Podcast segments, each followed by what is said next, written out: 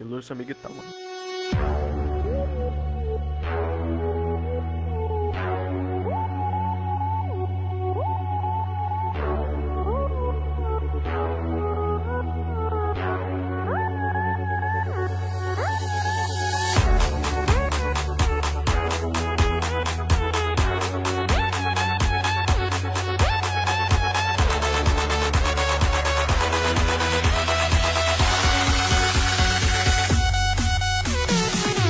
Sejam muito bem-vindos, brilhantes ilustras! Neste podcast estaremos falando sobre as nossas influências, desenhistas, pintores, animadores, até músicos que nos influenciaram, uh, que nos trouxeram um objetivo artístico e uma vontade artística, uma vontade de fazer arte, de criar não só apreciar, mas também fazê-la.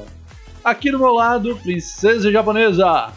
Alô, alô, ilustras! Então estou aqui com Ilustra mais uma vez e todos os ilustradores que a gente está adorando fazer esse podcast junto. Muito bem-vindos! Bom, lá do Rio de Janeiro, Doutor Umbrella. Olá, senhoras e senhores, eu sou o Dr. Umbrella e sou um influencer influenciado. lá do norte, Bruno de Araújo. E aí, tudo bem? Sejam bem-vindos a mais um podcast e hoje o assunto será bastante interessante. Ah, gostei. E a Amanda aqui de São Paulo. Fala, mano. Oi, boa noite, pessoal. Tudo bem? Estamos aqui de novo. Muito bem, vamos lá, vamos começar essa bagaça. E antes de começar, eu só queria falar: Princesa Japonesa, o que, que você vai fazer nesse podcast hoje? Não sei. eu não desenho, então eu não sei, mas eu sou uma pessoa bem influenciável. Ela é mesmo, influenciável e manipulável. Bom, gente, vamos começar.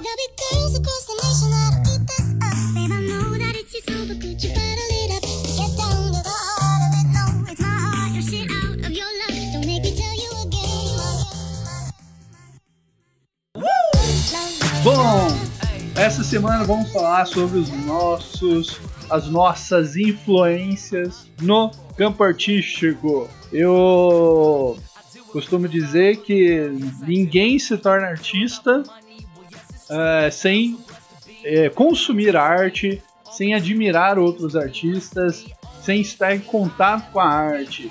Isso, quando a gente vê uma obra artística, Seja um desenho, uma história em quadrinho, uma animação, uma pintura, a gente fica encantado e pode vir a pensar: nossa, que legal, será que eu posso fazer? Será que eu consigo fazer? Nossa, eu vou tentar. E aí começa a sair aqueles rabiscos, garatujas e quando você menos espera, você já está desenhando e compulsivamente encantado com esse mundo que você não consegue mais viver sem. Eu, eu costumo dizer que se eu não desenhar todo dia, eu passo mal, eu fico chato. É como se fosse uma droga para mim. eu queria. Vou começar com a Amanda. Ô, Amanda, é, eu queria saber quem são as suas influências artísticas? Bom, como eu disse no último podcast, eu possuo uma vasta lista de influências, então é, eu já falei que uma das minhas principais é a artista lá do Chile chamada Ibu-chan. E também tem outra, que é a Yoahime e a Renanatsu. E além dessas artistas da internet, eu também me inspiro em animes Alguns são mais underground, sabe? Que eu, eu e o pessoal fica difícil de falar o nome.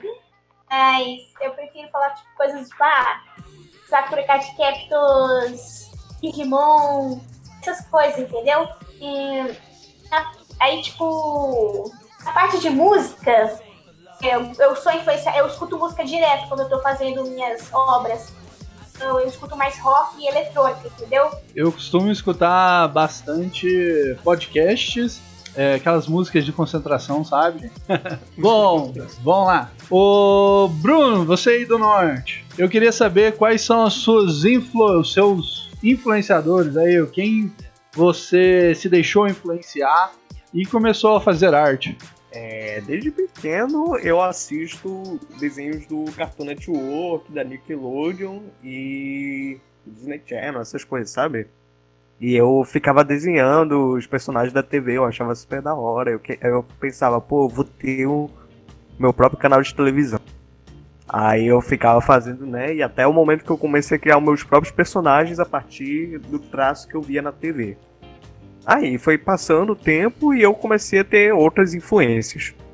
Hoje eu tenho, por exemplo, como influências principais o Mike Mignola, que é o autor de Hellboy, que eu gosto muito do é, da forma como ele faz luz e sombra, que eu acho bem legais. É tudo bem simples dele, mas é bem da hora o character design dele que faz também. Eu gosto também das ilustrações é, do Gustave Doré, que é um artista francês do século XIX, que ele ilustrou a Divina Comédia e O Paraíso Perdido, que eu acho muito legais, que ele fazia as coisas é, cavando madeira e imprimindo no papel. Eu, eu acho bem da hora também. Sim, eu acho que eu já até cheguei a ver um livro, o livro original ilustrado, as ilustrações são absurdas. Cara, é muito lindo, eu gosto bastante. Também, indo além, né, eu, me deixa, eu também me influencio pelo Alf, Alfonso Dum, que ele é o... Ele, ele tá vivo hoje, né? Ele eu acho que é um dos que eu mais aprendi é, fazer ilustrações mesmo. O cara ele faz uns retratos é, super realistas aqui, só com textura mesmo, que eu acho muito lindos. E ele faz tutoriais no YouTube e eu acho que os vídeos dele são muito bons. para quem quiser aprender e tal, ele ensina texturas, proporções humanas, o full sketching, é, um monte de coisa. Não só isso também, eu também me influencio por é, outros artistas. Deixa eu só encontrar aqui. É, isso, Assim, como Aaron, o Aaron McGrunder, que é o, que é o autor de Boondocks, também no Ackman, que foi o character designer de Street Fighter. Também me influencio pelo Kentaro Miura, que é o autor de Berserk. O Flávio também se influencia por ele. Eu, inclusive, o mangá ele é muito bom, acho perfeito. É, Marcelo Materi, que é que ele desenha Transformers para a Hasbro, que eu acho muito bons. Mike Deodato Jr., que ele é ele é um dos principais artistas da Marvel, que eu gosto bastante também. A Hitsuko Notani, que ela é ela foi a character designer de A Pequena Sereia, a série animada, né? E ela faz os, fez os character designs de, da Sininho e tal. Que eu acho muito da hora o, tra é, o traço dela e essas coisas. E também tem o Yuzuki Murata, que ele é o autor de. Autor não, o ilustrador dos mangás de One Punch Man, que eu acho bem interessante também. É, One e, Punch Man é além, E por fim, por fim, né, tem o Mob Frank, Frank que é o o diretor de arte de Team Fortress. Eu uhum. acho muito da hora. Eu acho muito da hora as ilustrações dele. Show! Pô, mas isso é enorme, hein, cara? é, rapaz. É, maior que a minha. Mas não é minha porque senão eu, falo, eu não ia parar de falar. Você está com nome, data, tudo certinho. A minha vai estar todas lá, né, cara? Não lembro de nome. Eu aposto que o Bruno fez uma listinha lá, mano. eu já eu, eu, já tinha uma listinha há muito tempo. Assim, que tipo, eu pensava, pô, eu vou precisar procurar esses artistas depois. Tá errado, não. É, aí eu deixo salvo aqui, né? Uhum. Muito bom, muito bom. Bom, vamos lá. Lá do Rio de Janeiro, lá, doutor Umbrella, fala suas, suas influências para nós, por favor. Eita, influências, o doutor começou bem cedo. Eu comecei né, a desenhar com, com 3 anos de idade, mas era só rabiscos. E começou com os filmes, né? Pixar, Disney, né? É, era do Gelo, Os Incríveis. Adorava ver esses filmes, eu tinha de vídeo cassete, né? Fita cassete, no caso. Botava, adorava desenhar em cima das capas. aí tá, essas foram minhas primeiras influências, né? Esses filmes assim que fez a infância de muita gente. Mas as influências que são mais recentes, né? Tanto que aprimoraram o meu traço, essas coisas, são, são uma mistura do, do jeito assim, meio anime, meio desenhos aqui do Ocidente. Um pouco lá do, de Danny Phantom, Bob Esponja, humor do Bob Esponja. Tem. De nomes eu não vou lembrar dos artistas, gente. Desculpa, eu sou péssimo com nomes, sou muito ruim. Mas, sei lá, animes que, que fazem muita base de referência para mim, pose, essas coisas. É Jojo. É... Deixa eu ver outro anime que eu gosto pra caramba. Caraca, eu já esqueci o nome do. Enfim, esqueci o nome do anime. é... Ah, lembrei. Hunter x Hunter. Adoro Hunter x Hunter, acho irado. Muito bom. Togashi, Togashi, grande Togashi, tem uma boa referência para mim.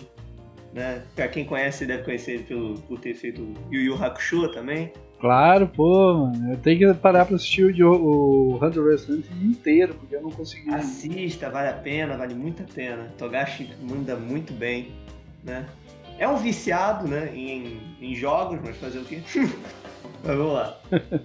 E, cara, eu acho que essas influências também eu geralmente sou mais focado em histórias, não em, em ilustração, buscar referências muito para ilustração, busco mais referências para história. Tanto que eu gosto muito de procurar na cultura pop, em músicas.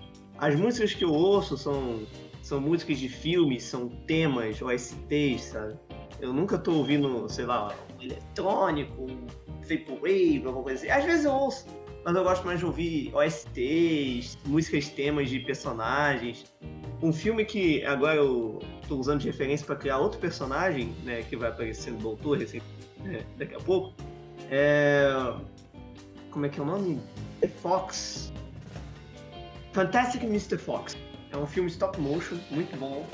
Eu tô usando a música aí, pesquisa aí se você gosta, Rat Fight, tô usando essa música de base, o um novo personagem aí, vai sair. E é isso, são, são minhas referências, estou sempre buscando, estou sempre mudando nem sempre é o mesmo artista. Não, excelente, pô. Bom, vou falar um pouco da minha. É, que eu fui muito influenciado é, no, na, na, adolescência por Yu Yu Hakusho, né?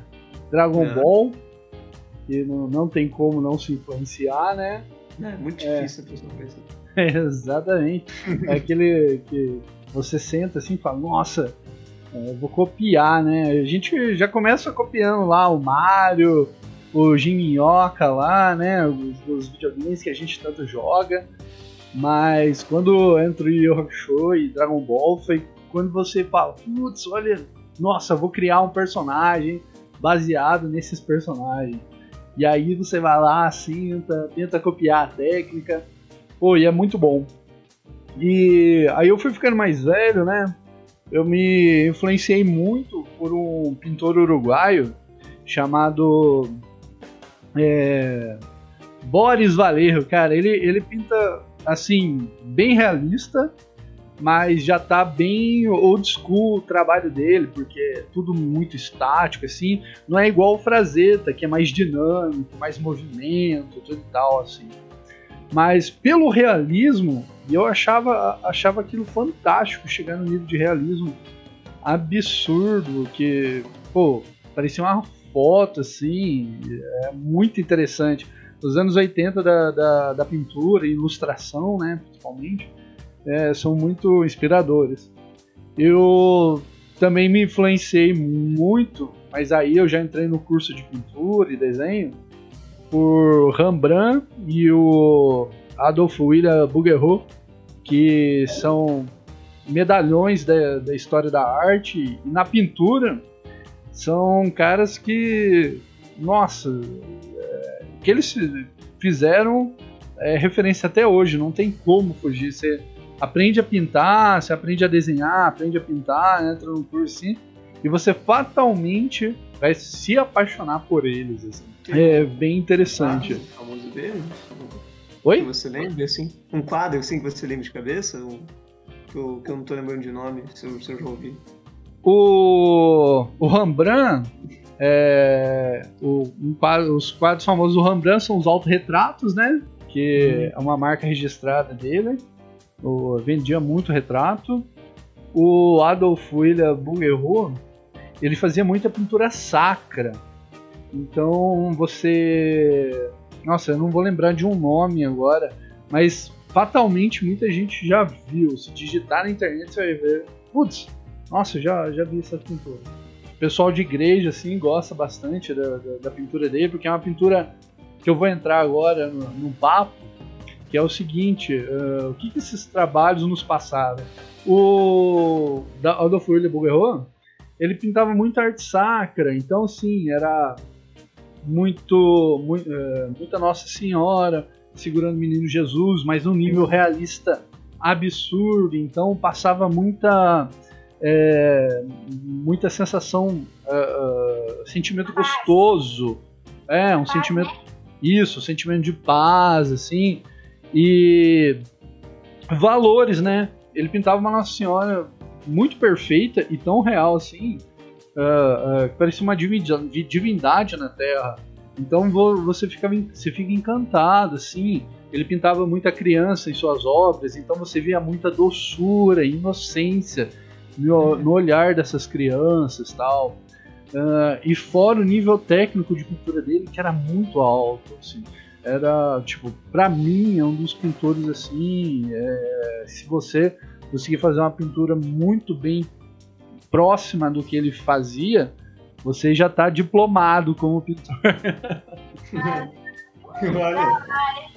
É, essas artes assim puxa mais pro religioso e conseguem passar essa sensação de paz é, é incrível. Porque eu comecei até a, a desenhar coisas religiosas, entendeu?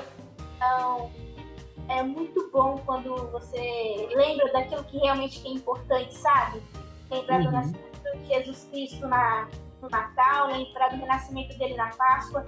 Posso falar que quando eu, eu, eu decidi fazer essas artes, eu posso dizer que nessas datas, as datas, é, posso falar, é, eu senti uma paz imensa que eu não tinha sentido em nenhum outro, da, nenhuma outra vez, sabe? Então isso é uma coisa que mexe muito com você. Eu fiquei até impressionada com isso. Sim. Não, não, sim, sim, perfeitamente. Esses sentimentos transparecem através de uma obra. E eu gosto muito da pintura clássica porque é uma imagem que às vezes faz você chorar, que é absurdo, assim, né? Tipo, eu, quando a gente fala em choro, não é um choro falso, assim, mas um choro de emoção. Eu lembro que uma vez, a primeira vez que eu entrei no MASP, tinha o quadro do Degas, é, a menina de rosa e azul.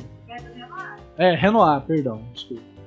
É, cara, nossa, eu vou falar pra vocês, cara. Eu comecei a. a olhava aquilo de perto. Pô, na, na faculdade a gente olha bastante isso. Na, no, no, nos livros e tudo e tal, em pesquisas. Mas quando você vê nosso de perto, você vê a pincelada, você vê o olhar assim da obra, para quem pinta, para quem desenha, é, é um momento, nossa, sublime demais. Assim, eu lembro que eu entrei lá, eu vi Velázquez, vi é, esculturas antigas, e, cara, nossa, você se sente abraçado pelo seu universo. Assim. E eu, eu lembro que foi uma experiência nossa, que não, não tem como mensurar. É, porque eu sou muito viciado em arte, não tem jeito. É uma coisa que, que é muita, muita paixão. E. Bom, para não ficar tão sério e pesado assim. Não, o... não, tudo bem, a gente entende. É muito bonito quando a gente se emociona com essas artes, porque isso faz falta hoje em dia. Aham. Uhum. Não, é. Né? É, não, exato. E você. Hoje em dia se faz falta isso, né? É claro que eu, eu vejo assim. Hoje em dia, infelizmente, uma obra de arte, uma pintura, assim, ela não tem, uh, não tem muito contexto hoje, porque as pessoas né, iam é, a, a, até as obras antigamente, é, não era tão acessível. Hoje em dia, uh, pouca, se vai por um movimento cultural, mas não é todo mundo. Agora, uma coisa que a gente tem feito né, no Twitter, na, na internet, assim, é levar essa obra para uma galera um pouco mais uh, uh, popular, né? Porque eu troco na ideia lá no Twitter com todo tipo de gente. E, e eu recebo é, é, críticas né, dos trabalhos de tudo quanto é jeito, assim. E eu vejo assim que a gente não, não tem como usar pintura tradicional tanto quanto a gente gostaria hoje. E ela mas a gente tem como usar outras artes. O Dr. Umbrella, com aquelas obras que ele, de animação que ele está fazendo, tá muito absurda, tá, tá ah, incrível. Assim, a gente até comentou que o nosso uh, garotinho tá apaixonado pelos trabalhos dele. É, ah, a nova super poderosa do seu desenho. super poderosa é sacanagem. Ah, eu gostava. Não, mas o jogo, pelo menos os antigos Super Poderosas, cara, tinha as mensagens muito boas do desenho, sabe? E é praticamente o que eu busco atualmente, né? Resgatar essas mensagens, porque eu sou um cara que, no nível artístico, eu sei que eu posso evoluir muito. Mas no momento o que eu posso fazer é o simples e prático. Tanto que essa é a minha filosofia na arte é você pode fazer algo simples, mas esse simples pode ser algo complexo. Então, Exato. quando eu tento animar, quando eu tento fazer alguma coisa, eu tento sempre botar uma mensagem bacana, alguma, alguma coisa entre linhas, sabe? Tem as piadas, tem as piadas que eu penso com carinho, faço com calma, o público rir, olhar e, e gargalhar, mas também eu tenho cuidado em botar uma referência ali a algo que a pessoa pensa ou alguma concordância eu não tô comprometido em te dar uma informação, né, como é que é? Informação extremamente nova.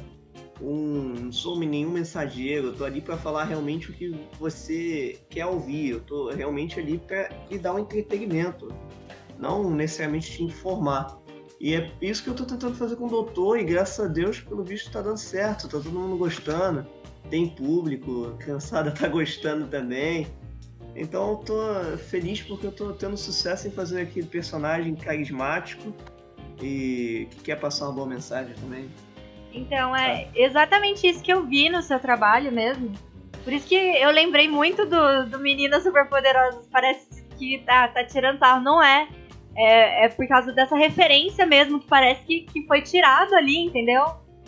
Eu uhum. acho muito incrível. É que hoje em dia as meninas superpoderosas estão bem toscas, mas como o Dr. Umbrella falou, antigamente era bem divertido, era um, uma coisa, um negócio inocente. É que eu não sei como é que é agora. O que eu conheço agora, das meninas superpoderosas é do antigo. Né? É. Falta mensagem pro LGBT. É, é. é muita mensagem tipo, nossa, eu tenho tenho defeitos, eu sou, eu tenho depressão que nem você, eu sou, eu sou, sou sad boy ou ou não, vamos, vamos nos divertir, vamos fazer cagada, mas no final do dia eu vou ter depressão, sei lá, cara. Não, hoje em dia os os desenhos eles perderam sua essência tanto em questão estética quanto em questão moral. É isso que aconteceu. Pelo menos muitos do Ocidente, do, do, das grandes empresas assim, é. você vê é, esse aspecto, né? Mas animes, pelo menos eu acho que alguns ainda prevalecem de pé. Nossa, Nossa, o anime tá longe disso. O anime sempre traz uma mensagem bonita e sempre vem com questões de amizade, lealdade, é, questões de coragem, é, encarar os medos. Então, a, a cultura oriental está do Japão está bem mais à frente do que aqui do Ocidente, porque aqui não, se tem assim coisas que te agregam. Isso é mais lá, lá no Japão, eles sempre trazem uma mensagem muito mais bonita, que a gente não vê nos desenhos ocidentais. E é muito triste, sabe? Porque antigamente as coisas traziam umas mensagens bonitas e hoje em dia você não aprende nada, você apenas vê umas coisas assim tão bobas só pra criancinha mesmo. E é triste porque a criança pode aprender umas coisas bonitas, só que isso se perdeu hoje em dia, entendeu? Pode, tanto quanto a nossa geração aprendeu, né, com os desenhos antigos. Tá aí agora. I thought I had it all together, but I was led astray the day you walked away. You were the clock that was ticking in my heart, changed my state of mind. When love's so hard to find, your feelings Bom, vamos lá, gente. Aproveitando esse tema que você que a gente entrou, é, os temas nos desenhos, na nossa arte. É, eu fui influenciado muito por temas religiosos e para falar o que é tema religioso, é, quando é bem genérico falar tema religioso. E eu até costumo, quando eu vou dar uma palestra, uma coisa assim, falar que tema religioso é falar o quê? Sobre é, bondade, sobre você ser alguém melhor, redenção, né?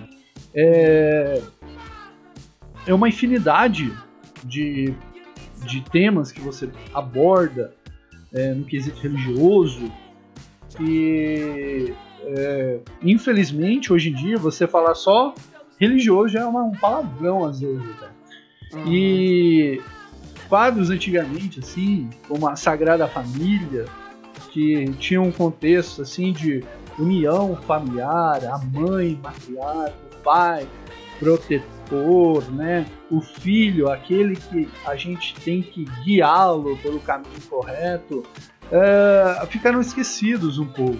Então, quando eu trato de termos religiosos, eu trato de vários assuntos e valores durante o, a, a, pintura, assim, né? Que eu, que eu quando é, palestro ou vou pintar algo assim, eu tento demonstrar na pintura como os grandes pintores fizeram. Eu costumo falar que os grandes pintores, eles não eram só pintores, eles eram narradores de uma eles eram excelentes narradores, ou melhor, contadores de uma boa história.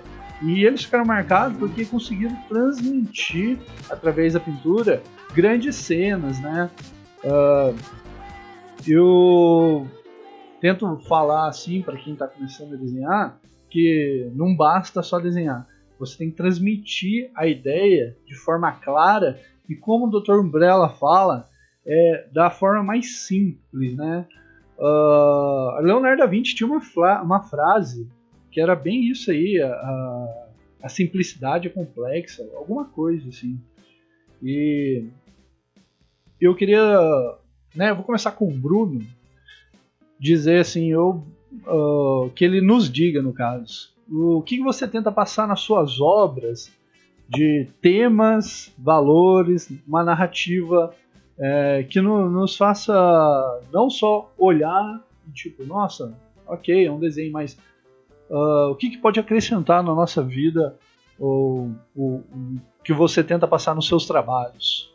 Nos meus trabalhos, eu, os meus os que eu tenho maiores aqui, geralmente eles não têm, é, infelizmente, uma grande profundidade. Geralmente o que eu mais, o que eu mais venho fazendo é para é, mostrar os personagens mesmo, mas eles fazem parte de histórias que é, que tratam justamente por, sobre valores que eu acredito que seriam é, que eu acredito que estão perdidos, infelizmente, como por exemplo é, coragem, você reconhecer os seus erros, você é, é, como posso dizer, você sempre buscar ser melhor ainda e um monte de coisa assim, sabe?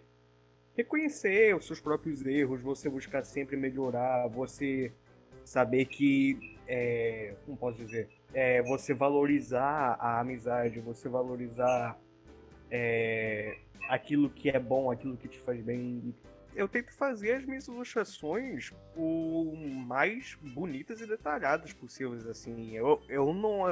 Eu sei que elas não chegam a ser daquele nível é, das, das antigas. dos trabalhos de pinturas antigas, que eu, que eu inclusive acho bem melhores até. Mas pelo menos para esse meio assim mais atrativo, que as pessoas elas elas conseguem mais dar atenção para essas coisas um pouco mais cartoonizadas, ela, eu tento fazer o máximo possível bonito, sabe? Por exemplo, trabalhar é, com roupas, estilos e essas coisas, sabe? Eu principalmente me inspiro é, em fazer detalhes é, que possam agregar no visual, sabe? Destacar os personagens de uma forma que façam com que eles se aproximem mais do Belo, entende? por exemplo, adicionando ornamentações e essas coisas. Eu gosto principalmente de ornamentações é, do gótico, do barroco e do rococó, sabe? Sempre tento outras transmitir isso, sabe? Que eu acho que são coisas bonitas e que deveriam ser valorizadas. Pô, muito bom, cara. O do barroco, eu sou muito fã do Peter Paul Rubens, que fazia a pintura das mulheres gordinhas. Vocês estão ligados? Não, Ah, não sei. né, deve ser. é, acho que eu conheço, sim. É, mano. Na escola sempre as professoras usam isso, a pintura dele, pra falar sobre padrão de beleza. Ah, é. Comigo era assim, falando, ah, mulher gorda é melhor do que mulher magra. Ah, mano, mentira, é tudo. Porque ninguém quer ficar com a gordona. Ai, meu Deus. Mas é que antigamente era, era um sinal de beleza, assim, sabe? As mulheres É. mais robustas eram as mulheres ali que eram mais ricas, que tinham mais acesso à alimentação e tudo mais. Resumindo, Então mais é, é uma coisa histórica, assim. Olha, eu não estudei a fundo, mas é, vamos lá. Pensando como pintor, eu acho que ele, na verdade, tinha a tarinha pelas gordinhas. É, devia ter, com certeza. É, cada um tem seu fetiche. Vamos Mas lá, não era ah, o Bruno falou. Gordinha, era fartura.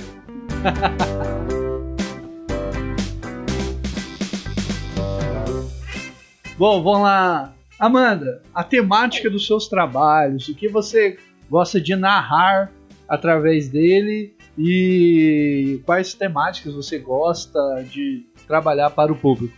Eu gosto assim, já é mais voltado pro entretenimento, sabe? Só que às vezes sempre pega aquelas mensagens de amizade, companheirismo, lealdade. Um, um assunto que tipo, eu, é, aparece muito nas minhas artes é que eu meio que moro um significado mais pessoal meu. Tem umas artes que eu faço de mim, onde aparece um coelhinho preto sorrindo. E esse coelhinho preto para mim é, é para mim uma personificação dos meus defeitos. Eu quero passar a mensagem de ah, não importa onde eu estiver, meus defeitos, meus defeitos sempre estarão lá. Não importa o que aconteça. Mostrando que eu ainda sou humana, que eu ainda tenho problemas, limites, medos, entendeu? Então, é uma coisa assim muito mais pessoal minha. E assim, mas eu também tenho um negócio mais puxado pra estética, porque hoje em dia as artes que eu vejo de outras artistas é, que tipo, destroem a, femi a feminilidade das mulheres e eu não gosto disso, porque eu acho que a arte ela serve pra alçar essas belezas femininas.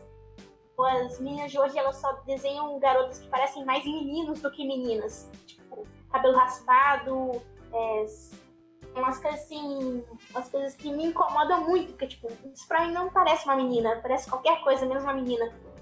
Não, e é estranho porque meio que ela já tem um negócio de, ah, eu não quero isso porque você está sexualizando a mulher. Não, não é questão de sexualizar, é questão de que não. beleza é uma coisa importante em qualquer obra. E isso é uma coisa que faz falta.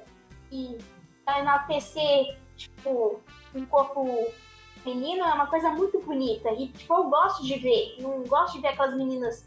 Coisa que eu simplesmente não gosto, vejo direto, é a menina com franja acima da sobrancelha, sabe? E isso me incomoda muito. Incomoda muito. Não é, doutor? É, sim. Eu até briguei com o Flávio falando, ah, Flávio, eu, eu não gosto de menina acima de franja acima da sobrancelha, é muito feio. Aí Que é em então. cima da sobrancelha? Não entendi.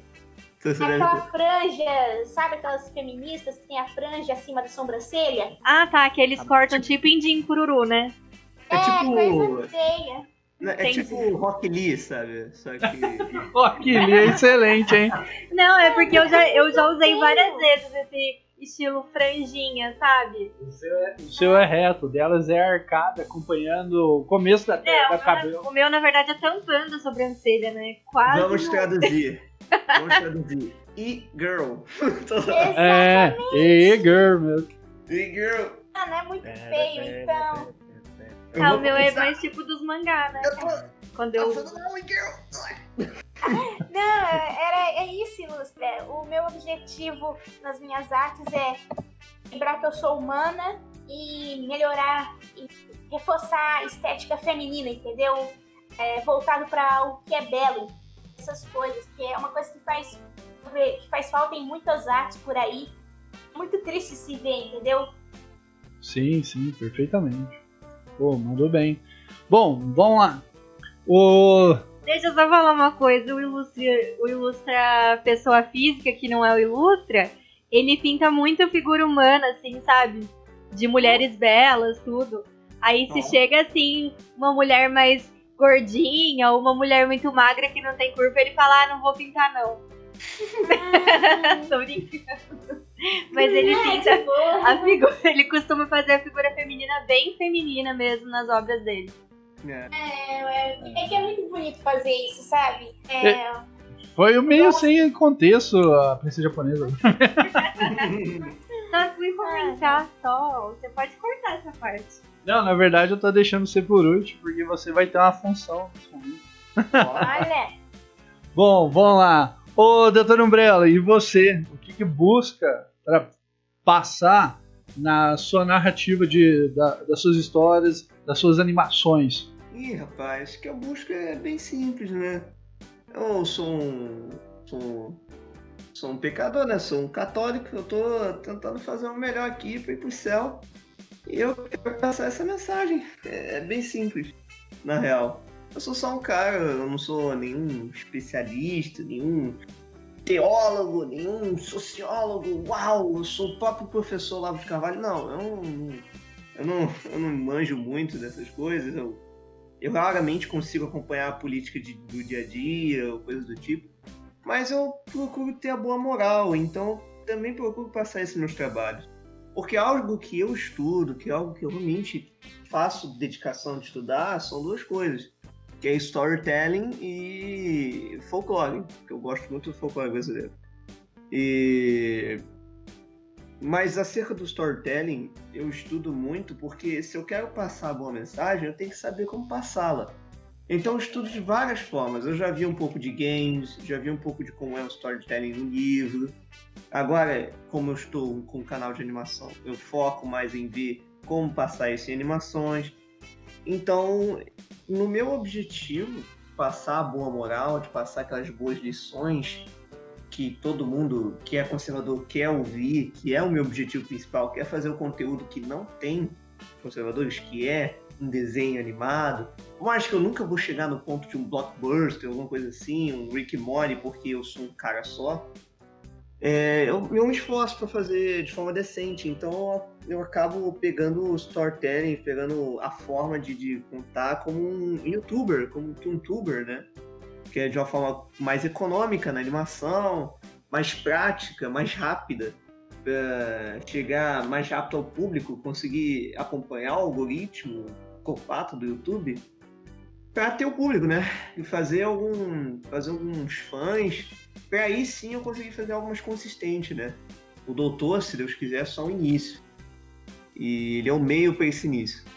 Ah, e e é, é isso, basicamente. É isso. Buscando nas piadas, nas histórias, até nos personagens, nas ilustrações que eu faço. Tudo isso eu faço pensando com carinho, com cuidado.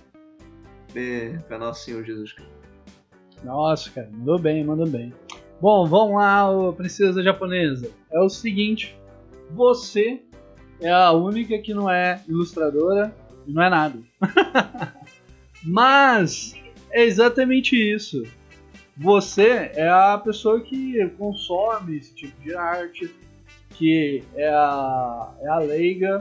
E o que você tem a dizer sobre toda essa parte de temática, de construção de, de artistas e no seu tipo de, de entretenimento, quando você vai assistir um filme, ver um desenho ou, ou alguma coisa assim, o que, que você busca assistir de temática?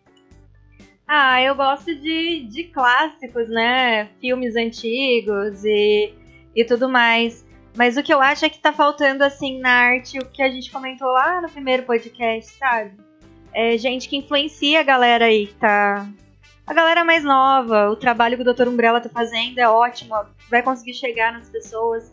Vai conseguir chegar em muitas crianças, em adolescentes aí.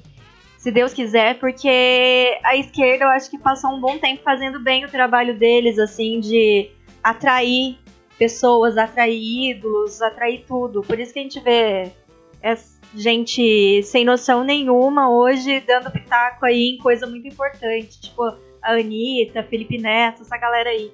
Porque eles conseguiram, é, através do que eles fazem, que para mim não é arte, mas é o mundo artístico, é, atrair muitos olhares, entendeu? E o que falta pra galera da direita é fazer coisas é, que atraia as pessoas. E é basicamente isso.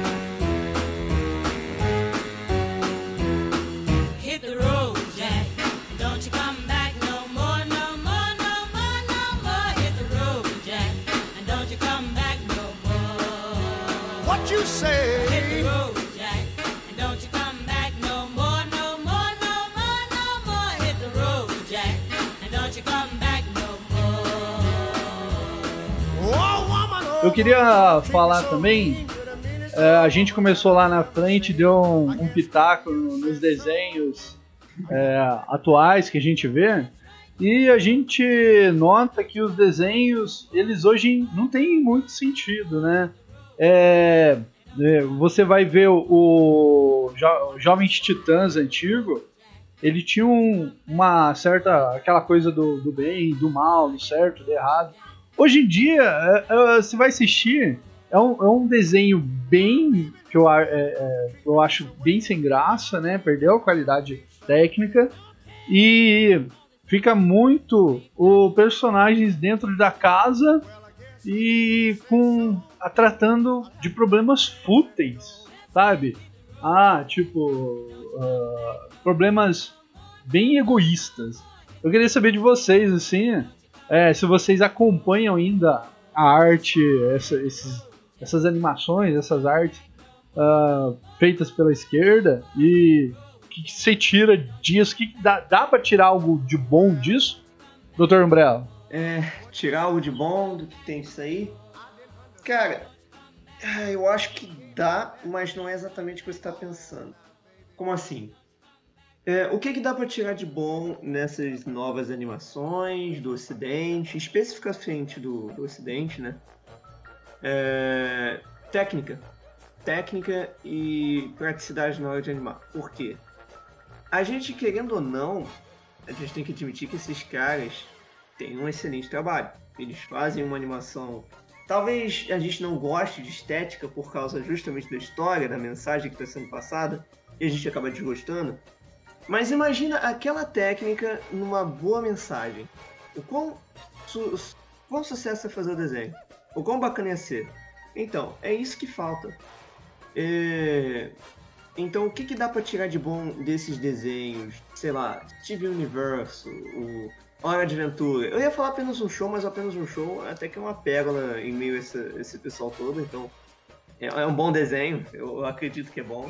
Hora de Aventura também tem coisas boas ali, né? Hora de Aventura tem, tem também, tem uns bons momentos também. Vou falar um, que sou muito fã de Hora de Aventura também. Forte, né? Mas, mas enfim, é bom, é bom. Mas desses desenhos, cara, você pode tirar sem medo, técnica, estudo, que vale a pena. Mantenha-se firme. E eu acho que seria isso, cara. Eu falo isso quase todo podcast, mas é isso você Beleza. pode tirar dessa galera técnica e estudo. Mas eu acho que as ideias e a moral, eu acho que não vale nada para de você tirar.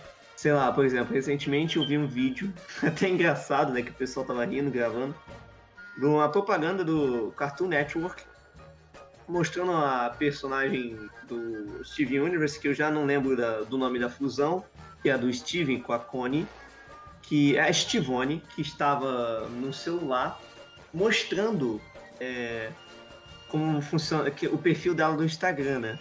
E tava lá, she, her, I am experiment, I am no binary, alguma coisa assim. Aí tinha a bandeira ali favorável LGBT, né? Propaganda LGBT ali forte. Aí, cara, a parada dessa assim, forte assim, cara, você obviamente tá vendo que a moral tá meio corrompida, já tá desse lado mais pra lá do que pra cá, né?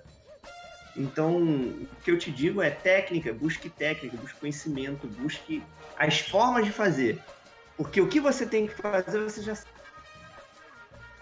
E é isso. Beleza. Vou aproveitar que você falou de Steven Universe. Eu tava assistindo o canal do narrador que eu conheci lá no seu. Ah, grande narrador. No, lá no seu. No seu apoio, lá do chat da, da, da- do Discord da galera. Laboratório do Tom Bella. Isso, Laboratório do Dr. Bell. E a gente, eu acabei trocando ideia com ele e tal, assim, eu fui ver o vídeo dele sobre o Steve Universe. E é perfeito, que ele resume ali, que ele fala do, da, da do, do sentido subliminar que esses desenhos usam para levar uma mensagem que talvez não seja legal. Igual o momento da fusão das personagens do Steve Universo, que é basicamente o que? Uma simbologia de um ato sexual. É, assim. Então, vou passar pro até pro Brunão. O que, que você acha dessa parte assim, das mensagens subliminar nesses desenhos ah, que instigam algo que não seja próprio para essas idades assim, mais novinhas, uma criança um pouco mais ah, ah, bem criança, né, que não tem aquela mente ah, conceito, de conceitos, de formação, tudo mais. O que, que você acha desse quesito, Brunão? Cara, é um pouco difícil de dizer. Eu só digo que eu não deixo a minha irmã assistir esses desenhos. De jeito nenhum. eu não deixo. Meu pai pode ficar chateado comigo, minha madrasta ou pessoal pode ficar chateado que eu não deixo ver. Se eu pego ela vendo, eu falo pra ela, ó, Giovana, bora trocar de canal aí, isso aí não é muito legal, não. Mas assim, cara, eu tento é, fazer o máximo possível para que é, possa ser filtrada coisas boas dessas coisas, mesmo que você esteja vendo é, que tem ali um negócio subjetivo, né? E, cara, eu acho que é um meio merda isso. De querer vo- você querer botar coisas subjetivas assim que não sejam apropriadas para uma criança, entende? Para uma criança entender.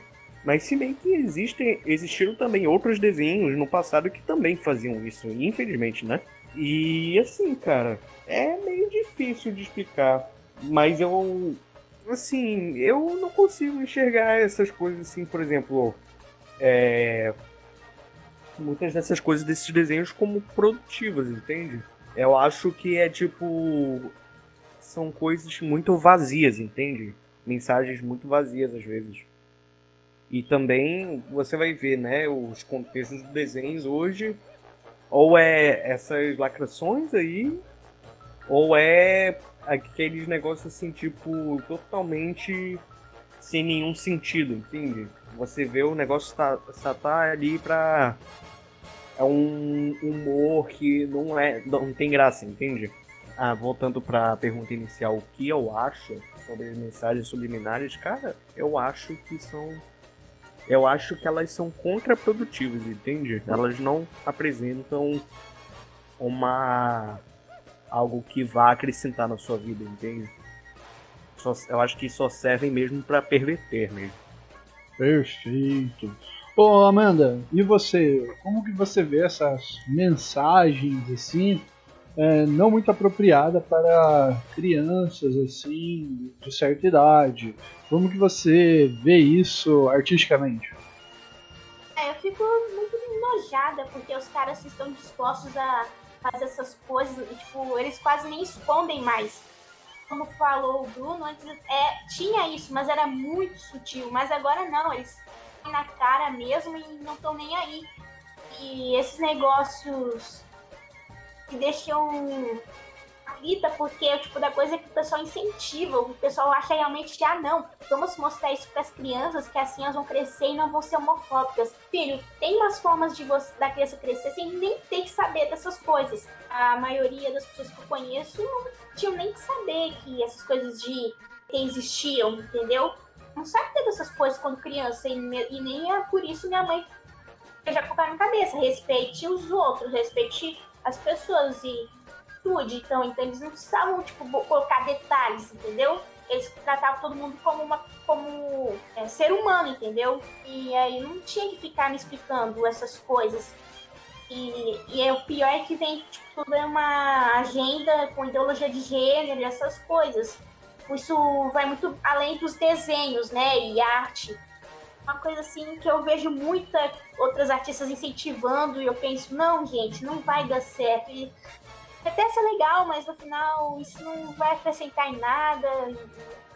Você não tem que saber disso, você não tem que entender isso, entendeu? Hum, bom, não é saudável. Entende? Sim, sim. Então, acho. Sim. essas mensagens subliminar, subliminares pra mim é uma coisa assim muito triste. E é o tipo da coisa, eu queria que as pessoas que tinham, tipo, é, como eu posso explicar, vontade ensinar aquilo que é certo para as crianças, é, usar essa forma para ensinar coisa certa para criança e não para vir com mensagem que não acrescenta em nada, entendeu? Mensagem que não vai é, é, como eu, eu esqueci a palavra. É, nossa, agora fugiu a palavra, estava na ponta da língua. Que, ah, que vão doutrinar as crianças, entendeu? É sim. mais o. Não vem com uma mensagem que agrega na criança, só faz ela para ficar doutrinada. Isso é uma coisa assim que me deixa muito revoltada.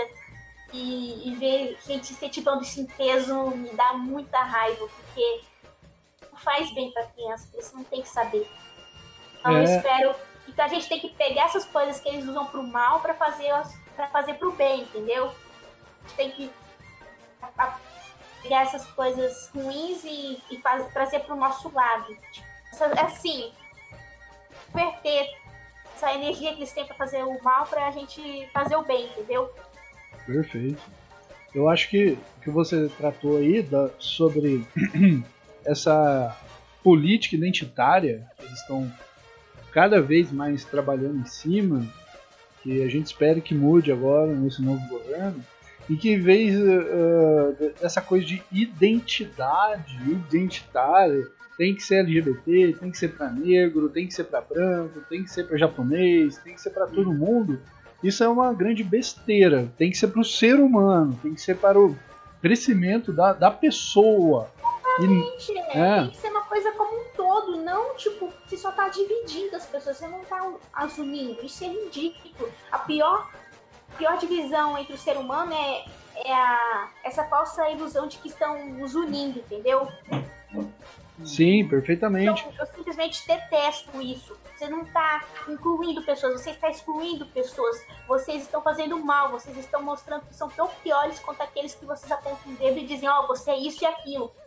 Isso que eu vejo na arte é uma coisa que me revolta e. Tipo, se você mostra que é contra isso, o errado é você. Então, é uma coisa assim que me sufoca muito quando eu vejo isso, entendeu?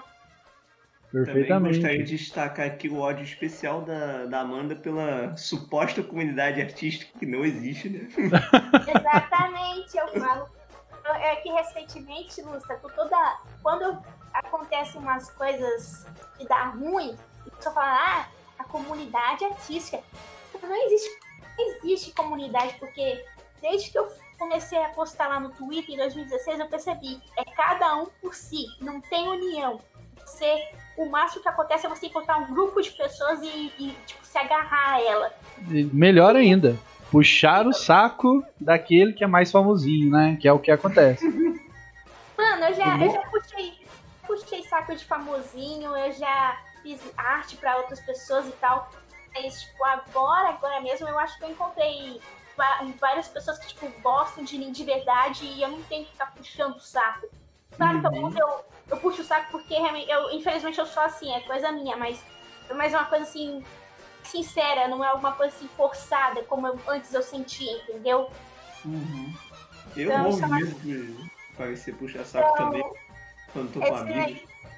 Eu sei. Então, esse negócio de comunidade pra mim não existe. É só um termo que criaram pra, pra virar uma espécie de desculpa pra quando alguém fala alguma porcaria, entendeu? Porque recentemente teve uma menina que falou uma coisa assim bem bizonha e todo mundo falou, ah, por causa da comunidade artística. Ah, minha filha, é pra tomar naquele lugar, né? Porque não tem isso, não existe. Eu, eu vi, é assim. Não, O jeito é você encontrar um grupo de amigos que você se entende, porque é pior. Porque eu já tentei forçar amizade com pessoas e não deu certo. Deu muito ruim. tipo, uma coisa que, tipo, no fundo eu tava me sentindo incomodada. Então eu fico feliz que hoje em dia as coisas mudaram e eu converso com pessoas assim por espontânea vontade, não é uma coisa assim forçada e tal, entendeu? E eu, eu vou falar uma coisa, assim, desse podcast, ele surgiu assim, meio que isso aí, tipo, a gente. Eu basicamente não conhecia o Bruno, não conhecia o Dr. Umbrella.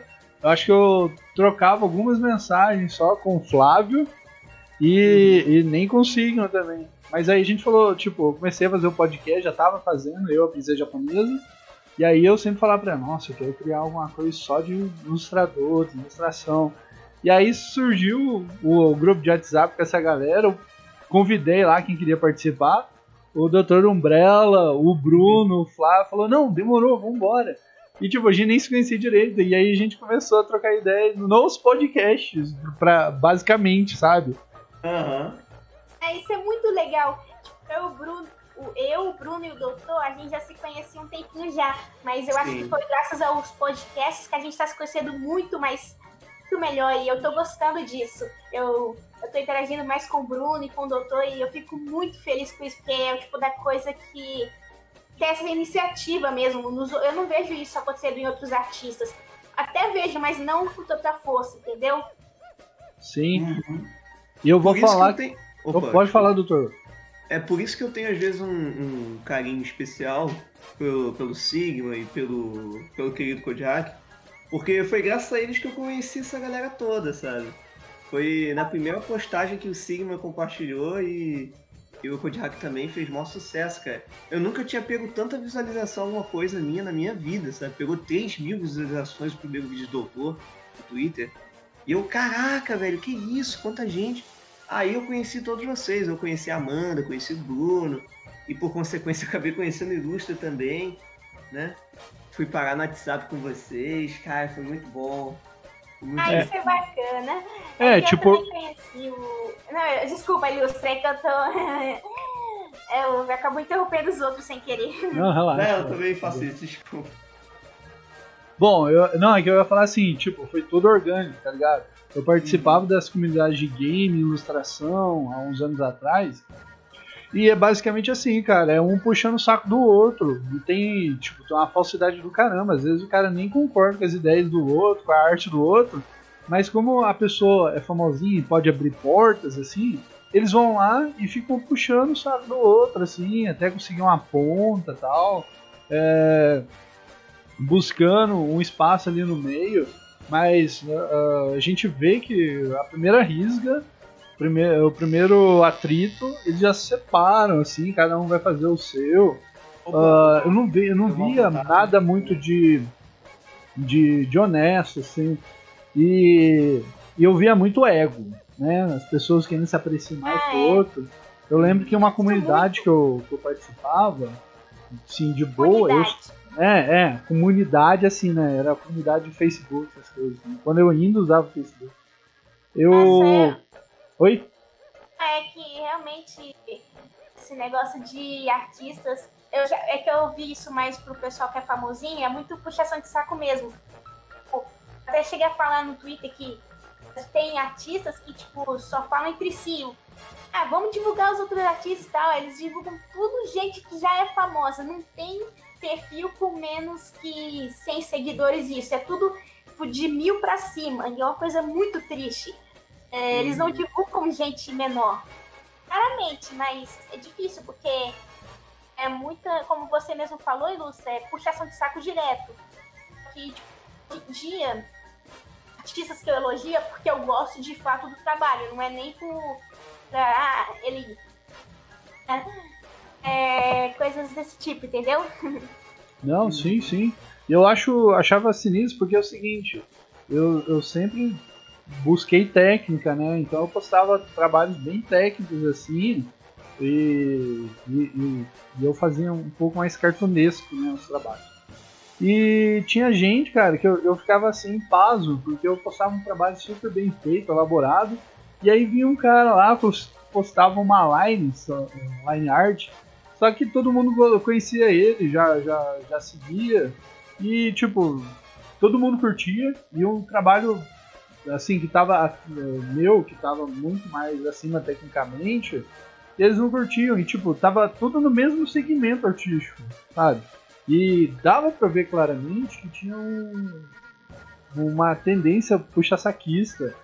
Eu lembro que uma vez eu postei um, uma imagem assim, e era tava mais um molde cartoon e tinha dois dois é, administradores da comunidade lá que criaram a comunidade, os organizadores. E a menina, nossa, ela começou a descer o pau na minha arte que não tinha o mínimo a ver, assim, sabe? É, começou a dar uma indireta e, tipo, torceu a galera contra mim. Depois daquilo, eu nunca mais consegui, tipo, tirar like, tirar, trocar ideia com a galera, sabe? Fui meio que assassinado na comunidade, assim, de reputação. Eu, eu, vou falar pra vocês, cara, e, e, tipo, eu só tava postando os trabalhos, eu só queria é, ver, ver, se tava bom, eu pedia muito comentário e tal, e a galera ajudava, assim, por muito tempo ajudou. Uhum. Mas depois do, da, da, daquele do debate, assim, eu, que eu nem gostei, que ah. veio até mim, assim, por uma. Pô, deu pra ver que era inveja, cara, sabe? Alguma coisa ela não gostou. E veio metendo pau na maldade. Tanto que tinha comentário: Nossa, Fulana hoje acordou com a avó atrás do topo, não sei o que lá. Sabe? Olha, Fulana hoje acordou má. Sabe? Os comentários lacrador, assim. Uhum. Então, é cara. Aí, aí eu falei, cara, quer saber? Não vou participar dessas coisas, não. Vou, vou Vou estudar, é, mas estudar na minha. Sempre aparece alguém querendo te diminuir, alguma coisa assim. Já aconteceu comigo também, a menina do nada apareceu lá e falando um monte da minha arte e até ensinou que tinha gente que não ia com a minha cara por, nas minhas costas, então. Ah, vejo coisa, entendeu? Olha, é, basicamente isso. isso. A gente dá uma cagada pra eles e quero mais que eles terminem é, seguindo o seu caminho, porque assim, é, eu, eu, não consigo é, pegar, pegar mal assim com as pessoas direito. eu passou cinco minutos depois eu falo, pô, beleza, eu só não converso mais. Isso não tem saco mesmo, porque eu não tenho sangue uhum. de barata, tá? Eu também tenho não. Também tenho não. Eu vou te falar, olhando a situação aqui de comunidade artística, né? o, o pessoal falando facada de um lado, falando mal do outro por trás, é grupinho, é grupinho. Chega à conclusão de que a comunidade artística é nada mais nada menos do que um Battle Royale gigante de que você entra de paraquedas e começa ali com os poucos trabalhos, né? E é isso. Você tem que se virar nos 30, rapaz. Senão tu vai tomar uma facada de uma POC aleatória. Né? um desenho meio que. ah, eu meio que já perdi o medo dessa gente. O pessoal até fala, ah, tem medo de artista grande. Ah, mano, artista grande não é ninguém na vida real. Ninguém conhece artista grande na vida real. Então eu meio que percebi é. isso, entendeu? A gente não tem poder nenhum na vida real, infelizmente. Então, eu, eu no meio que não me intimido mais, entendeu?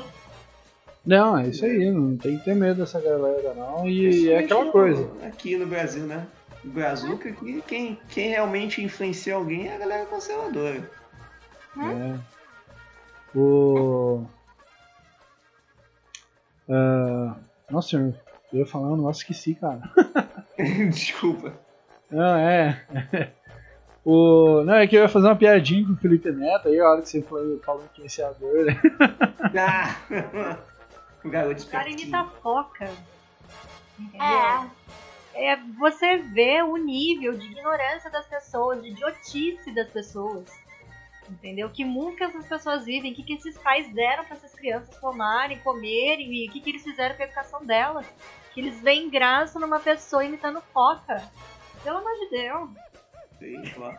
Eu, eu vou falar, hein? Tem muito desenhista aí da área da animação, da ilustração, que ouve o Felipe Neto, hein?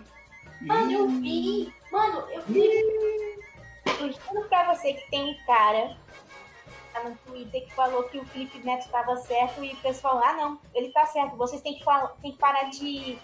Tem que se posicionar politicamente. Eu pensei, ah, mano, vai pro inferno, você não é ninguém na vida real. Nossa, eu não falei, mas eu pensei. Eu já mandei. Eu, o pessoal já, tá, já percebeu que eu tenho atrito com o cara lá e E eu, eu já fico muito brava, sabe?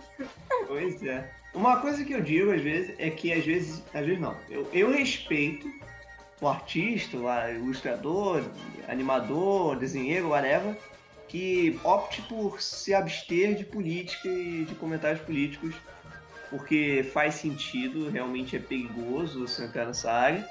Mas eu não acho bacana você simplesmente ser neutro na vida real, sabe? Você tem opinião, mas não fala publicamente, ok, legal. Um cara que, que não é artista, necessariamente desenho, mas é o Guilherme Briggs, ele não. ele opta por não falar em ocasião alguma de, de política. E eu acho que é um cara muito gente boa, sabe? faz um trabalho muito bom. É verdade. O. Vou, e outra, vou falar, hein, cara. Eu fiquei full pistola com o Gaveta quando ele mandou um ele não, hein? Hum, ele mandou ele não? Ele mandou ele não, o Gaveta que dita o podcast hum, do olha que eu Jovem Nerd. Gaveta, hein? Ele mandou ele não e discutiu com a galera no na, no, no, no, na publicação do Facebook dele na época. E eu vou comentar uma coisa também, né, cara? Vamos falar, vamos combinar que essa galera não vive no mundo real, né? Verdade. É isso que eu falo, mano. É isso. Tipo. Ah, vivem no mundo de dinheiro e Hollywood, é isso aí. Esse é o mundo que eles vivem. Não, isso a galera não real, precisa né? sair assim, tipo, olha, você, igual eu saí antigamente, eu preciso trabalhar, se eu não trabalhar não tem dinheiro. Então, eu trabalhei com um punhado de coisa na minha vida, tá ligado, cara? Agora essa galera não, essa galera tem tanto dinheiro assim que vão criam um universo no quarto deles e acha que aquilo que eles pensam é a verdade, sabe? Ah, um dia a verdade sempre bate. Que nem aquela cagada sinistra e água bate na bunda, então uma hora sempre bate? Então, pode esperar, essa galera aí sempre vai abrir, uma hora ou outra vai abrir o olho, né? O problema é, quando? Quando é que você vai abrir? Você vai abrir quando morreu ou quando você se arrependeu antes, sei lá? É, verdade, verdade.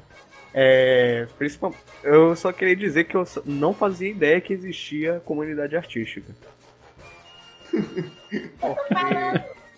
Eu, eu quero encontrar esse unicórnio também. é que nem o gabinete do ódio. Eu, eu falo que a galera cria as coisas na cabeça deles e acha que existe, mano. É, não é à toa que eles acreditam em unicórnio. Porque, assim, cara, eu fazia parte de uns grupos no Facebook mas eu nunca vi assim, tipo, o pessoal de fato acompanhar, sabe? Por exemplo, ah, ele é o fulano, ele é o ciclano, ele é o beltrano faz isso e aquilo. E, tipo, é, whatever, sabe? Eu, eu nunca imaginei que assim, assim que, tipo, é, o pessoal fosse de fato interagir e tal, porque era. Eu sempre achei que fosse um negócio bem mais fechado, sabe? Tipo, mais restrito para amigos mesmo. Nunca foi assim, tipo, é, pessoal conhecer o, aquele artista, aquele outro artista e tal. Aí eu cheguei no Twitter eu fiquei estranhando, caramba, o pessoal realmente interage dessa forma. E eu fico até hoje assim, caramba, tudo, tudo aqui vira treta nesse negócio. O, o, o Twitter é. é uma zona só, né, cara? É, engra é engraçado isso, cara. Eu fico, eu fico realmente. É. O cabo com isso. Mas, pois é, né?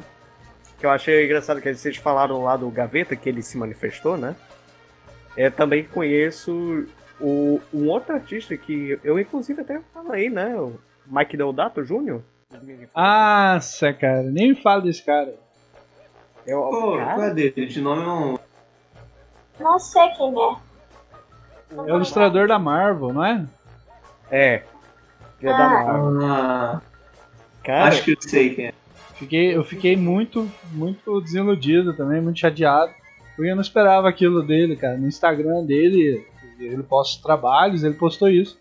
Cara, eu fico bem, tipo, com pena dele mesmo, porque é, tu via que antes era só, tipo, aquele negócio padrão, né? Tipo, ah, não gosto do PT, obviamente, pô, isso daí é obrigação você não gostar, porque tu vê os caras roubaram um monte de coisa, mas depois ele, mas depois ele aparece com aqueles negócios assim de tipo. É, chamar o pessoal de nazista e tal, de Hitler. Nossa, e ele brigou pesado, né? É, cara. Eu fiquei assustado com as coisas dele. Né, eu, vi, eu olhei, eu li os comentários também, ele brigando com a galera. Eu falei, nossa, velho, que palhaçada, nossa. Achei muito é, fal, falta do, de proporção dele, assim. Né, cara. Aí ele, aí ele ficou lá naquele negócio assim tipo ficar chamando todo mundo de nazista, não sei o quê. É, aí eu, caramba, mano, tu trata seus fãs assim dessa forma. Beleza que é tipo o pessoal é totalmente contrário ao teu espectro político, mas você poderia, por exemplo, se você quisesse manter o pessoal, você pelo menos é, explicaria, né? Teria um, pelo menos um, uma forma melhor de falar, sei lá. Aí, pois é. Aí hoje, o que eu enxergo no perfil dele é. Ele não tem fãs, entende? Ele só tem um pessoal que acompanha ele pelo lacre hoje. Antes ele tinha um pessoal que acompanhava ele, ele tinha lá o, o público constante.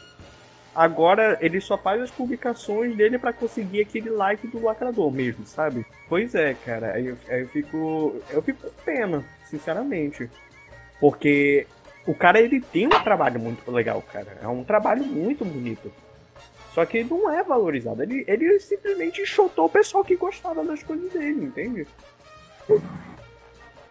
É, porque eu vou falar, quem gosta de quadrinho não gosta de. de não é muito de lacração, porque tem aquela coisa do, do heroísmo, do valor do herói e tal. Tem um- uma coisa conservadora nessa galera. Mas é aquele negócio, cara. O tipo, ele simplesmente é, mandou embora a maior parte do público dele. Só ficou lá o pessoal que é- já gostava do, trabalho dele, mas concorda com as coisas que ele faz. E o pessoal que só tá pelo, pelos likes dele mesmo, sabe? Das polêmicas que ele faz. Tanto é que se você entra no Twitter, o pessoal quase nem interage com ele. Eu fico triste com isso, cara. Ah, eu, eu nem vou procurar porque tô correndo de treta ultimamente, que eu tenho muito trabalho. É verdade, é, é bom, é bom. Inclusive, eu, eu já até tretei com ele, cara. Por incrível que pareça. Só o Bruno, o Bruno das tretas. Ó, é Bruno. do que eu, hein? Eu já, já arranjei muita encrenca lá na- no Twitter. Na verdade, nem chegou a ser uma treta. Na verdade, foi só uma resposta que eu tinha dado pra ele. Que, tipo, ele falou lá, ah, eu avisei, todo mundo avisou, não sei o que, o Papa avisou, a, a tia avisou. Aí eu, aí o bicho, tu avisou o quê? avisou nada, só ficou aí de pedir. Aí, aí eu só me lembro que ele, tipo, fi- eu tinha ido dormir. Aí eu, quando eu vi no telefone, ele- hum, apareceu aqui uma mensagem, né? E parecia que ele tava pistola comigo. Aí quando eu fui abrir o telefone, ele já tinha me bloqueado. Eu nem cheguei a ver a mensagem que ele mandou. E eu, caramba, velho. Ah, menos um pra você ter que se preocupar. É. Menos um otário, isso aí, mano.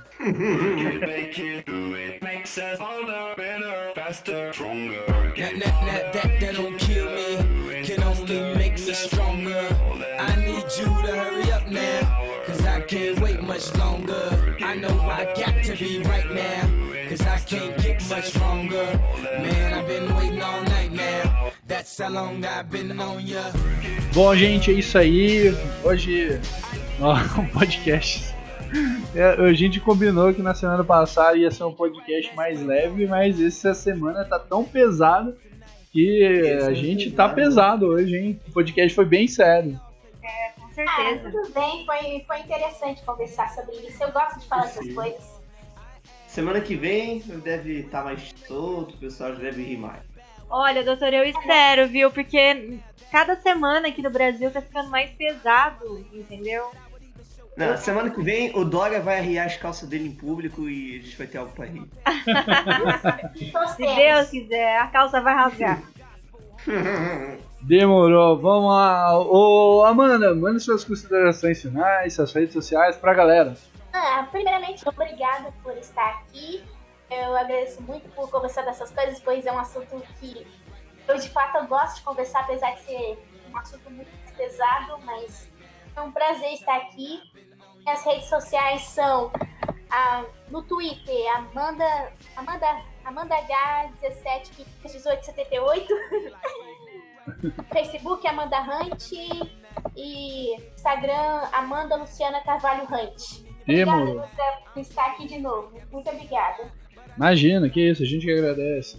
Brunão, manda aí considerações finais, redes sociais. Muito obrigado por estar aqui mais uma vez, né? Assim, tipo.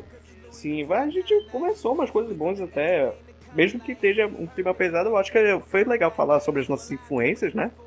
Porque eu- é, é pelo menos as pessoas elas têm um conhecimento mais do que a gente do que a gente se inspira, né? E poder conhecer melhor outros artistas, né? E eu achei muito legal também. Vi, vi também as influências de cada um aqui, é bem interessante isso. E também, é, falamos umas coisas muito boas aqui até. e como, como sempre, quer conversar comigo, tem o Twitter, Twitter e Instagram, que é Bruno Sá de Araújo, meu nome completo. Não procure só por Bruno Araújo, porque você só vai encontrar o deputado federal. E Bruno Sato vai encontrar, tipo, um, um monte de gente lá totalmente aleatória que não tem nada a ver comigo. E, pois é, é isso. Bruno Sato Araújo em qualquer rede. Aí, Twitter e Instagram, principalmente, que é onde eu tô mais ativo. E só, que é é Instagram Creating Somethings e o Twitter See Somethings PT. Só procurar lá. Já é, Brunão, muito bom. Doutor Umbrella, e aí, considerações finais e redes sociais? Inspire-se e depois expire. Não basta só se inspirar, rapaz. Você tem que botar a mão na massa e fazer. Por favor, faça. Nós precisamos de você. Redes sociais: Doutor Umbrella, Instagram, Twitter e YouTube. É só pesquisar o meu nome, Dr. Umbrella. Não, é Doutor, né? Ponto Umbrella. e você acha, me acha lá, canal. Canal tá crescendo, graças a Deus. Twitter. Se quiser ter um contato próximo, bater um papo. Lá eu sou o personagem, lembrando isso, né? Eu não avisei os outros podcasts, mas é, o Dr. Umbrella é um personagem fictício, então eu vou estar sempre no roleplay, se você for falar comigo, né? A não ser que fale no privado, aí eu, aí eu falo normal. Mas no Instagram também tô lá, eu dou uns avisos, né? E YouTube. Agora vamos tentar fazer dois vídeos de semana, fica de olho, se inscreve lá, ativa o sininho. É isso. Show Aí, de bola. Falta, também falta pouco pra ele chegar nos mil, nos mil, nos mil seguidores, pô. É, Por favor, faça o doutor ser famoso. Merece. Isso aí, vamos, vamos dar um boost aí no Doutor Umbrella aí pra ele alcançar os milzão. Ai, Se eu der boost, vocês vão acabar ganhando boost automaticamente também, ó. Aí, ó, Stonks. Muito é, bom. Princesa Japonesa, agora no Twitter também, dá suas considerações finais, sua, sua rede social, né? Ah, agora eu tenho rede social, só Twitter por enquanto, Princesa Japonesa, segue lá, desenho bonitinho que o Ilustra fez. E tamo aí, muito bom falar com vocês de novo, apesar dessa semana ter sido muito ruim. Eu tô vendo a democracia aí ficando cada vez mais distante aí da gente, aquele sonho de democracia que a gente ainda nem viveu, mas cada vez a gente está se aproximando de uma ditadura aí pior do que as que falaram que o Brasil já passou e que eu discordo que foi ditadura. Agora sim é ditadura, as pessoas não podem pisar na areia da praia, as pessoas não podem sair, não tem mais restaurante aberto, não pode mais ter reunião familiar, então a situação tá bem difícil. Bom, não chore, mulher de pouca fé. Tenha fé, fé em Deus, pô. Parece que não reza, mano. Nesse momento que você tem que dobrar os seus joelhos e clamar a Deus. Senhor japonesa, bora, vamos tretar junto. Olha, eu treto, viu. Bruno? Eu treto. Ela, eu tô com medo até dela manchar o nome do ilustre, viu? Tô, tô com medo. Ah, tô bonitinha lá, cara. Só vou tretar com gente de esquerda, com gente Aí, de, de direita que fala bosta. Aí que tá o problema, porque muito de direito fala bosta. Isso que é pior, né? Ih, rapaz. Aí, ó, olha as trap que a gente teve, ó. O Ananias, o André Gados e uma Ah, pá isso de outros que eu não vou comentar, né? Pseudo-esquerda, né? Que. Não, é pseudo-esquerda. Ô, e eu sou o Ilustra. Siga aí nas, no Twitter, arroba o Ilustra, no Instagram, arroba o underline Ilustra. E no Facebook, Brilhante Ilustra. Muito obrigado a todos. Semana que vem tem mais. Não esqueça de acompanhar o podcast ah, do- da, da semana, que é mais político. Então fiquem com Deus. Até mais. Grande abraço a todos. Falou!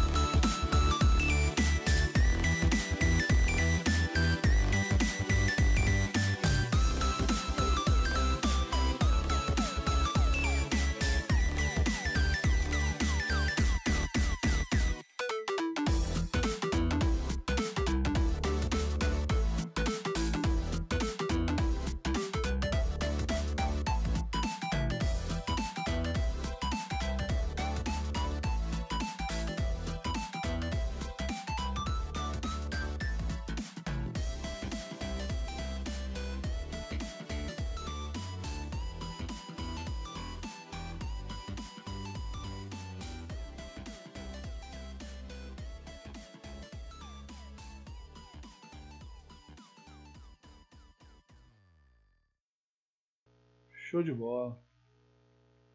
Bom, vou fazer a entrada aqui. Deixa eu ver. Beleza. Precisa de japonesa? Ai meu Deus do céu. Falei sobre isso hoje, hein? O quê? Não adianta dar de louca, mano. Tô fazendo uma coisa muito Não se casem, gente. Eu tô fazendo uma coisa muito importante. assim, o. Tem muito pouco seguidor dele, quero assim. fiel, que defende ele no Instagram. E eu estou fazendo isso agora. Você pode fazer isso depois do podcast, tá? A gente tá fazendo uma guerra, trabalhando na guerra cultural aqui. A gente não- está deixando de fazer a nossa defesa. Estamos trabalhando para lá na frente ter. Ótimo, ótimo. Não se casem, viu? Eu vou me casar assim. Casa Sim, eu vou me casar assim. Não me pesa. Os homens não casam, não. Olha só, gente, um conservador falando pra vocês não se casarem. É um conservador de meia tigela isso daqui. Pô, rapaz, cara. Bom, vamos lá. Ilustre amiguitão, mano.